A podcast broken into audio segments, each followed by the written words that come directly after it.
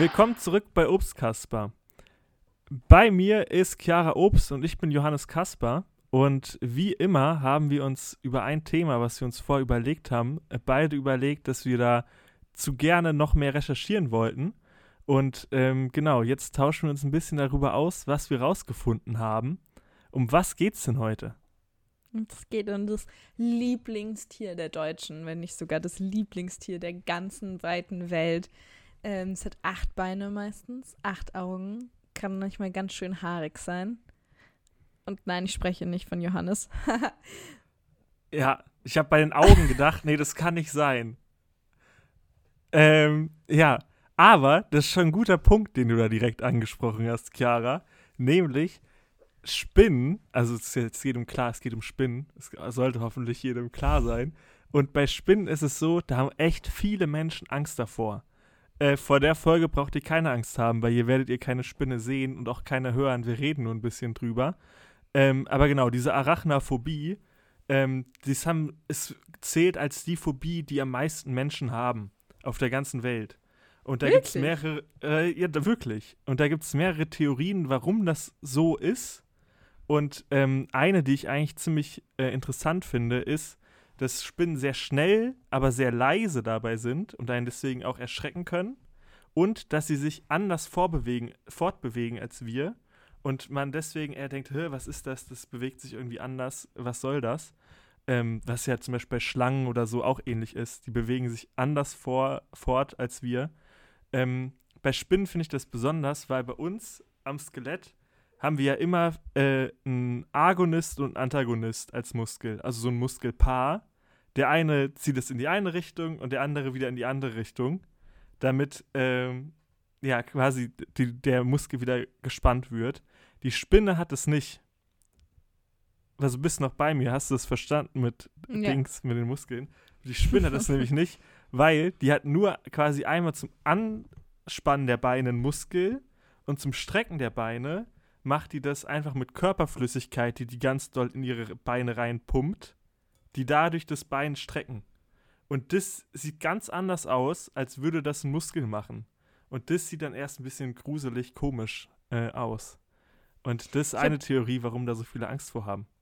Ich habe auch eine, einen Artikel gelesen, da stand als Überschrift drauf, die Aliens in unserem Zuhause. Und ja, es ging um Spinnen. Ja. Äh, hast du denn auch weiter gelesen, warum die überhaupt jetzt irgendwie vermehrt in Häuser reingehen oder was geht da ab? Ja, ähm, also dazu möchte ich ganz am Anfang eine ganz wichtige Bauernregel vorlesen. Ich fand die super toll. ich ähm, bin sehr gespannt, was das ist. die kann nur also, gut sein. Wenn Spinnen in die Häuser kriechen, sie einen kalten Winter riechen. Tatsächlich sind seit dem 18. Jahrhundert äh, Spinnen ein, ja, ja, sind Spinnen eine der ähm, ja, Wetterfrösche, Wetterspinnen. Ja, war okay, war okay. Kann man drüber schmunzeln. Müssen wir, glaube ich, raus. Nichts, das bleibt genau so drin. Das oh bleibt genau so drin. Ich habe gerade selber nochmal nachgedacht. Also es sind naja, Wetterspinnen. Gut. Genau, es sind Wetterspinnen und ähm, Spinnen mögen tatsächlich keine Extremwetter, also weder Hitze noch Kälte. Deswegen kriechen die vermehrt auch im Winter in unsere Häuser rein, in die Keller, in die Zimmer und tatsächlich Ohren zuhalten, falls jemand jetzt ganz doll Angst hat. Aber Forschende gehen davon aus, dass man nie weiter als drei Meter von der nächsten Spinne entfernt ist. Uh.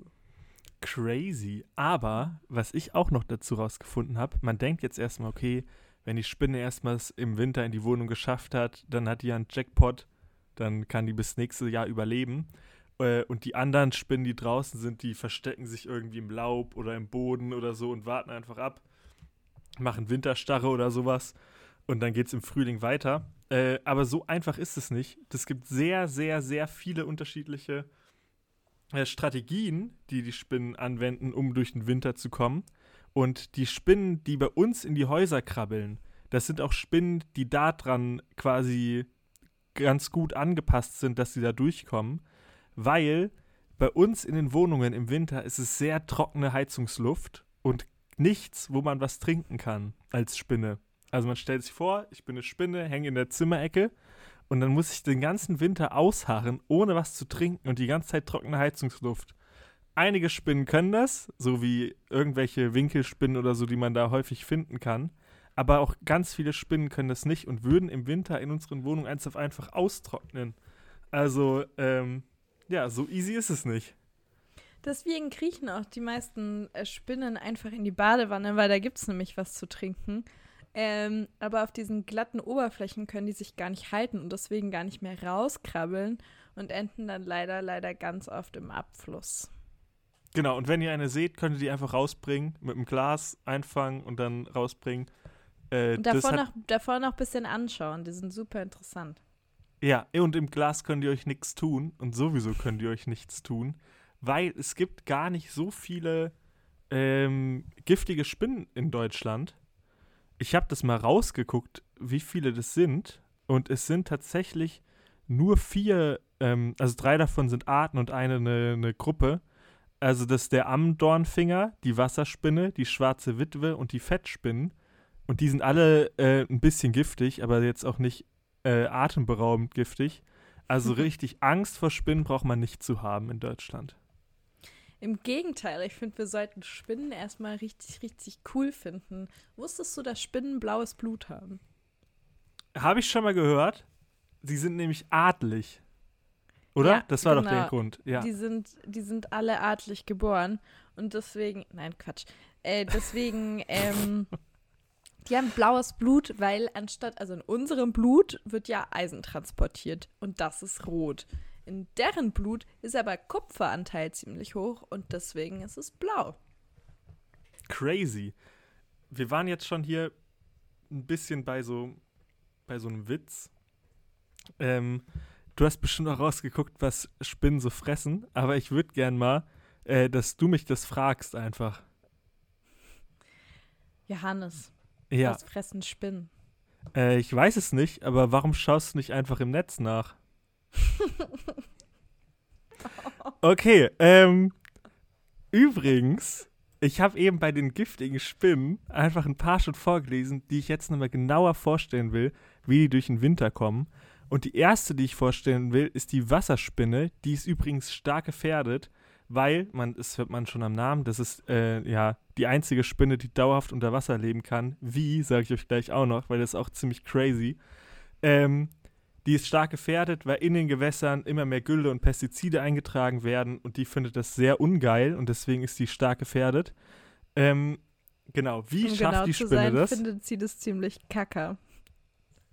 Oh Gott, ey, heute ist es wirklich, heute ist echt schlimm. Oh Gott. Na, den lasse ich erstmal ein bisschen sacken. Und, äh, ja.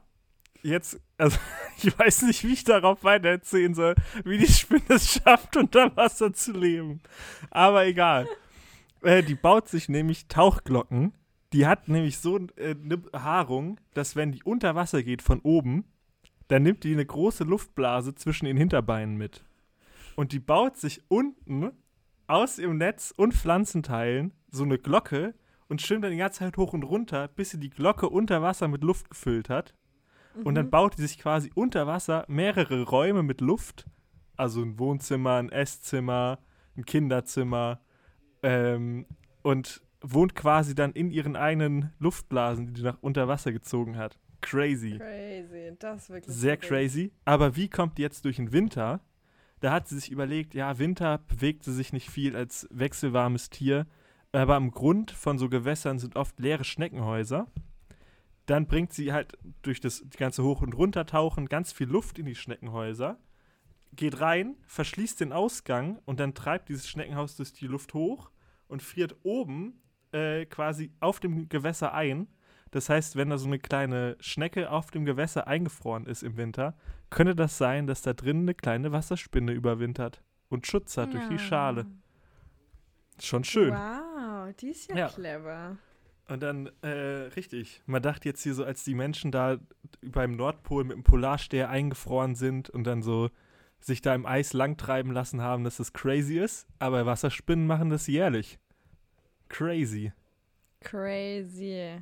Ja, ich finde generell, wir wissen irgendwie so wenig über Spinnen, weil wir uns auch da gar nicht so richtig mit befassen, obwohl es einfach rund 1000 heimische Spinnen in Deutschland gibt und davon, äh, das ist jetzt nur die Anzahl, die wir kennen. Also Forschende gehen davon aus, dass es mindestens das Doppelte nochmal gibt. Ähm, an Spinnen, die, die wir überhaupt noch gar nicht entdeckt haben. Und ähm, ja, ich glaube weltweit, oder? Ja, ja, weltweit. Also ja. es gibt tausend heimische Spinnen, aber äh, weltweit ist die Hälfte viel, nicht entdeckt. Viel ja. mehr und weltweit, ja, das stimmt. Ja, und ähm, was ich auch noch super verrückt finde, ist, ähm, Spinnen haben ja acht Augen. Jetzt könnte man ja davon ausgehen, dass Spinnen super gut sehen. Ähm, dem ist aber gar nicht mal so. Also Spinnen sehen überhaupt gar nicht mal so gut, wie man denkt. Und die hören nichts. Also die sind taub. Die sind echt alle taub? Mhm. Und dafür Crazy, haben sie das wusste ich nicht. Ja, dafür haben sie eine ganz clevere Alternative gefunden, um zum Beispiel ähm, eine Fliege zu spüren, wenn die an sie ranfliegt oder eben in das Netz landet. Und zwar haben die ganz schön sensible andere Sinnesorgane und zwar in ihren Füßchen und die heißen Seismographen und die haben teilweise bis zu 400 von diesen Seismographen an ihren Füßchen und spüren dadurch die leisesten ähm, Erschütterungen und äh, können dadurch eben auch Wetterschwankungen ähm, wahrnehmen. Verrückt, oder? Krass. Acht Augen, Seismographen, die spinnen doch. ja. Ja, oder? Ja. So, ich habe ich hab einfach, ich, hab, ich hau hier einfach mal raus, weil Wasserspinne kennt ihr jetzt einfach. Also die hat auch bestimmt acht Augen und äh, wohnt unter Wasser und kommt durch Schnecken mit Schneckenhölzern durch den Winter. Aber es gibt natürlich noch ganz unterschiedliche Taktiken. Bei Wespenspinnen ist es so, dass die quasi im Kokon Spinnenbabys haben und die bleiben, diese Babys, den ganzen Winter im Kokon, der quasi isoliert und geschützt ist. Und im Frühjahr krabbeln die raus und ähm, quasi, äh, ja, wurden, wurden in ihrem Kokon vor dem Winter geschützt. Und äh, Wespenspinnen, weiß ich jetzt nicht, ob das jedermann kennt. Was jedermann kennt, ist die Kreuzspinne die hat, glaube ich, auch schon jeder mal entdeckt und es ist eine sehr, sehr hübsche Spinne, ein bisschen jeder größer Mann als die und anderen. Jede Frau. Jeder Mann und jede Frau hat die entdeckt und auch alle anderen. Also, ja, ihr wisst, was ich meine. Äh, Entschuldigung, dass ich manchmal vergesse zu gendern. Also ich, äh, ich probiere das mach, zu machen, aber es fällt mir tatsächlich schwer, das im Sprachgebrauch drin zu haben. Naja, aber es ist so. Muss man auch äh, lernen mit der Zeit. Bei der Kreuzspinne ist es ähnlich. Da sind auch die Kokon ähm, quasi im Kokon die Spinnen und die überwintern dann da drin, die kleinen Spinnenbabys. Ähm, und da ist quasi der Winter auch der Generationswechsel. Also die Elternspinnen sterben im Winter. Hm. Und äh, falls sich jetzt fragt, wo sind denn diese Spinnkokons? Was soll das? Die sind natürlich da, wo die Spinnen auch normalerweise leben. Also bei der Kreuzspinne die findet man vor allem bei Doldenblütlern und der Schafgarbe. Das heißt, bei so verblühten Wiesen, die im Winter ziemlich scheiße aussehen, da muss man nicht sagen, oh, komm, weg damit, sieht doch nur kacke aus, sondern die haben noch einen ziemlich großen Nutzen und da geht noch ziemlich viel Leben ab, was verloren geht, wenn man das quasi alles im Winter platt macht, damit man das, sich nicht das verblühte Zeug angucken muss. Also lieber einfach mal stehen lassen. Ähm, noch crazier, es geht aber noch im, um den Kokon. Der Ammendornfinger, hatte ich eben auch schon gesagt, eine der wenigen giftigen äh, Spinnen. Ähm, genau. Da ist es so, dass die Mutter auch stirbt beim Generationswechsel im Winter, aber sie stirbt im Kokon und im Winter ernähren sich alle ihre Nachkommen von der Leiche der Mutter und sind dann quasi, wenn sie schlüpfen, ziemlich gestärkt schon, weil die schon ihre Winterration bekommen haben. Das ist ziemlich abgefuckt. Nicht so lecker. Nicht so lecker. Also da kann man nochmal froh sein, dass wir einfach Menschen sind und nicht so eine scheiß giftige Spinne, die einfach mal als erste Sache in ihrem scheiß Leben äh, Kannibalismus macht. Naja, es ist die Natur, ne? Das also es sollte jetzt nicht, sollte nicht bewertend sein, aber aus menschlicher Sicht kritisch. Ja, ja, kritisch. Aber äh, obwohl wir da ganz schön froh sind, dass wir keine Spinnen sind, wenn wir uns den Punkt angucken, versuchen Menschen doch schon seit einer ganzen Weile was anderes von Spinnen zu kopieren. Und zwar die Netze. Die Netze von Spinnen sind dann nämlich so unfassbar stark und dehnbar, dass manche Forschende sogar behaupten, die sind die halten mehr aus als Stahl. Naja, ich weiß nicht, ob das bewiesen ist, aber auf jeden Fall haben wir es bisher noch nicht geschafft, so ein Netz nachzubauen. Weil Spinnen bauen nämlich einzigartige Netze aus bis zu acht Fäden. Und wir haben es bis heute nicht geschafft, die perfekt nachzubauen. Ja, ist krass. Das ist schon, die, die, die machen schon sehr coole Netze. Ich meine, das war auch bei der Kreuzspinne, was ich beim Recherchieren rausgefunden habe, dass sie äh, quasi jeden Tag ihr Netz neu baut. Also am Vormittag baut ihr das 30, 45 Minuten lang auf, dann probiert sie den ganzen Tag was zu fangen und abends isst sie das ganze Netz wieder auf, damit sie die quasi die Ressourcen wieder hat, es am nächsten Tag wieder aufzubauen. Also, Verrückt. wenn ich das richtig recherchiert habe, ist die Kreuzspinne jemand, der jeden Tag das Netz neu baut. Finde ich hm. schon crazy. Das ist wirklich crazy. Ja. Wusstest du auch, dass Spinnen gar nicht so richtig größer werden können? Also so Spinnen können nicht wirklich wachsen, weil die eben ein festes Außenskelett haben und deswegen das Wachstum begrenzt ist. Die einzige Chance, wie Spinnen wachsen können, ist, indem sie sich häuten. Und dadurch werden sie tatsächlich bis zu einem Fünftel größer. Ja, aber wie gesagt, dieses Exoskelett ist natürlich ein Trade-off. Also du kannst nicht mehr richtig wachsen und so, aber dafür kannst du dich halt bewegen, weil dieses Druck in Bein reinmachen und damit sich nach außen bewegen, geht ja nur, wenn das Außen quasi eine feste Schale hat. Fest ist. Ja. ja. Also bei uns, wenn wir einfach mehr Blut im Fuß haben, wird er nicht auf einmal, also streckt er sich nicht. Wisst ihr, was ich meine? ja. Ähm, jetzt, ich habe jetzt hier schon welche gesagt, die quasi so einen Generationswechsel im Winter machen und welche, die quasi den Winter sich so einen Schutz bauen. Ähm, es gibt aber noch welche, die machen einfach nur eine Kältestarre. Da sind auch, es sind auch äh, in Deutschland zumindest ein Großteil, die das so machen.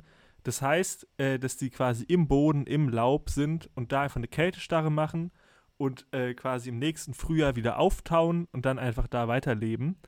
Und das funktioniert äh, nur, wenn du quasi so ein Frostschutzmittel im Blut hast, weil würdest du das nicht haben und würdest einfrieren, dann würde das ganze Wasser in dem Körper zu Eiskristallen werden. Mhm. Und die sind sehr spitz. Und dann würdest du quasi beim Einfrieren dir die ganzen, die, das ganze, also alles würde dich da zerstechen durch das gefrorene Wasser. Ja. Und deswegen äh, brauchst du quasi das Frostschutzmittel, dass du flüssig bleibst, obwohl es quasi Minusgrade hat. Und äh, da schaffen es Spinnen sogar minus 20 Grad auszuhalten, weil die quasi Glucose im Winter ähm, ganz viel einlagern und damit, ja, Frostschutz mit sich rumtragen. Finde ich schon cool. Glucose als Frostschutzmittel, das ist ja der Wahnsinn. Ja. Ist, äh, das auch in den, ist das auch in den Auto-Frostschutzmitteln drin? Oh, das weiß ich nicht. Hm. Das, das weiß ich zu nicht. wissen, ob da Glucose auch der Hauptbestandteil drin ist.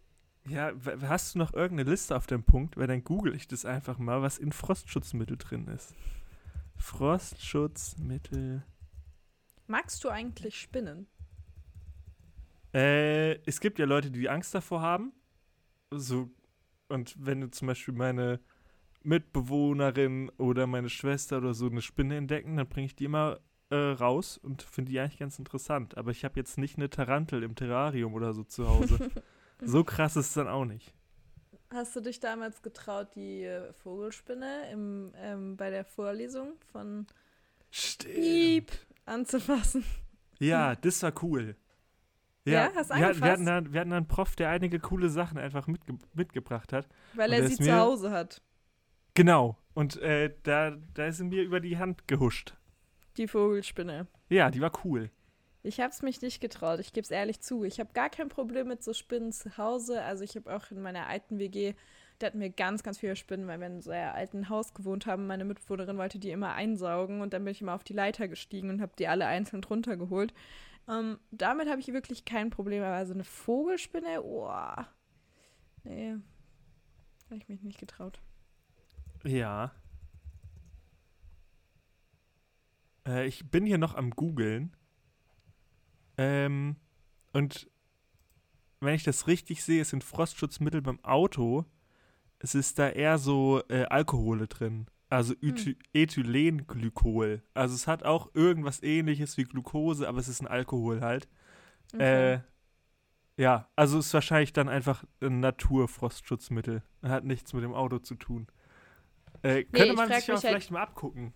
Ja, voll. Ich frage mich halt immer so, Tiere haben so unfassbar coole Gadgets, warum machen wir das nicht einfach genauso? Weil Glucose wäre für uns wahnsinnig günstig herzustellen. Ähm, Ja. Dementsprechend könnte man da auch viele Ressourcen schonen. Aber naja, ich bin ja keine Frostschutzmittelproduzentin. Ja, noch nicht. Vielleicht Noch nicht. findest du ja bald was Neues raus, was den Markt revolutioniert. I doubt it. Ich habe aber noch, bei Frostschutzmittel, habe ich jetzt gesagt, äh, Spinnen, die Kältestarre machen, brauchen halt dieses Frostschutzmittel drin. Aber Mhm. die Baldachinspinne, die hat auch dieses Frostschutzmittel, dachte sich aber, es war mega ätzend, dann so ein Vierteljahr einfach so äh, zu erstarren und nichts zu machen. Äh, sie will im Winter aktiv sein und das geht ja auch mit dem Frostschutzmittel. Also du stirbst ja nicht dann, wenn du draußen rumspazierst und äh, dir es dir zu kalt ist. Und ähm, genau, das heißt, auch im Winter kann man Spinnen finden, die rumlaufen. Die sind dann aber halt besonders daran angepasst. Die, die meisten findet man da nicht. Also da könnte man zum Beispiel eine Baldachinspinne finden. Und jetzt denkst du wahrscheinlich auch, was zum Teufel ist eine Baldachinspinne? Was Und- zum Teufel ist eine Baldachinspinne? Jetzt will ich dir noch einen anderen Fakt von, von Spinnen erzählen. Wenn die äh, noch Jungtiere sind, dann machen die was, das nennt sich oft Luftschiffen. Klingt erstmal Mhm. komisch, hat nichts mit Pinkeln zu tun, sondern eher mit einem Luftschiff. Äh, und das funktioniert so, dass die quasi, die, also du hast ja schon gesagt, die können coole Netze spannen, aber die können noch coolere, also noch andere coole Sachen mit dem Faden machen. Die können nämlich auch einen Flugfaden produzieren. Und äh, mit diesem Flugfaden werden die dann von der von Wind quasi in die Luft gehoben, dadurch, dass sie sich quasi so ein Segel gebaut haben und können damit sehr weit ausgebreitet werden. Das heißt, wenn auf einem Fleck auf einmal ganz oft die gleiche Spinne ist, dann haben die oft das Problem, dass die sich gegenseitig aufessen oder sich gegenseitig die Nahrung wegfressen. Und deswegen ist es bei sehr vielen Spinnen so, dass die als Jungtiere dieses Luftschiffen machen und dann quasi mit dem Wind und diesem Flugfaden ganz weit weg hin, hingetragen werden. Bei der Baldachinspinne ist es so, das machen die auch noch, wenn die erwachsen sind. Die fliegen ständig durch die Gegend. Die bauen sich so besondere Flugfäden können damit sehr weit fliegen. Jetzt meine Frage an dich. Wie hoch und wie weit können Baldachinspinnen mit diesem Flugfaden fliegen? 50.000 Kilometer. Nein. Hoch. Ähm, hoch. äh, okay. Wie weit und wie hoch? Naja, die können bestimmt schon so vier Meter weit und so anderthalb Meter hoch. Mhm. Nah dran. Jetzt, ich bin mal gespannt, was die anderen alle äh, erraten haben. Falls ihr euch traut und denkt, ihr habt, ihr habt da gut geraten, schreibt uns einfach auf Instagram Obstkasper eine DM, äh, quasi, was ihr getippt habt. Aber ich löse es auch direkt auf. Also, Baldachinspinnen können 1000 Meter hoch und über 100 Kilometer weit fliegen. Was? Und äh, das hat zum Beispiel auch Charles Darwin schon aufgeschrieben in seinem Tagebuch, weil als er da mit dem Schiff um die Welt gefahren ist, war einmal äh, laut seinen Aussagen im Tagebuch 100 Kilometer von der Küste weg. Und auf einmal Mhm. kamen sehr viele fliegende Spinnen auf sein Boot. Und er dachte, was geht denn jetzt ab? Und äh, das waren wohl auch diese Baldachinspinnen, die einfach äh, da lang geflogen sind mit ihren Flugfäden. Und- warum hat der Typ eigentlich gefühlt jedes Naturphänomen damals schon entdeckt? So, kann er nicht mal noch ein paar andere Sachen für andere Leute übrig lassen? So, das ist ja Wahnsinn. Wie gesagt, die Hälfte der Spinnen ist noch nicht entdeckt. Vielleicht gibt es Ja. noch welche, die, die machen nicht Luftschiffen, sondern was ganz anderes. ähm, ja, zur Wahrheit gehört aber auch dazu, äh, dass von diesen, äh, dass die Spinnen da, wo sie landen, oft entweder da landen, wo sie keine guten Lebensbedingungen haben oder auch ganz oft im Wasser. Also das Mhm. ist nicht so, dass sie das richtig gut steuern können, wo die ankommen und viele landen halt auch an Stellen, wo die dann einfach auch sterben. Ähm, aber klar, wenn irgendwo ein Platz overcrowded ist und die sich sonst gegenseitig auffressen, ist das vielleicht auch eine gute Strategie, äh, wegzufliegen. Und Ja. Das kann man bei Baldachinspinnen in unseren Breiten besonders gut bei sonnigen Winter- und Herbsttagen, also so wie wir das jetzt auch die Tage haben, beobachten, weil da diese Winter-Herbstluft, die ist, kann am Boden sehr ruhig sein und wenn sie dann sonnig wird, wird sie schnell erwärmt und damit können die quasi mit dem Flugfaden abheben. Mhm. Crazy. Ja, Wusste da müssen ich alles alle auch nicht. Also deswegen, also ich, äh, ja, Ich empfehle euch, ich empfehle euch einfach, äh, wenn euch irgendwas interessiert, das einfach mal zu recherchieren, weil das sind echt Sachen, die kannte ich vorher auch nicht. Entschuldigung, ich habe dich unterbrochen, mein Fehler. Nein, Siri ist gerade losgegangen bei mir, deswegen war ich kurz verwirrt. Ich glaube, äh, bei Schauen hat sie sich selber verstanden. Naja. sie will Aufmerksamkeit von dir.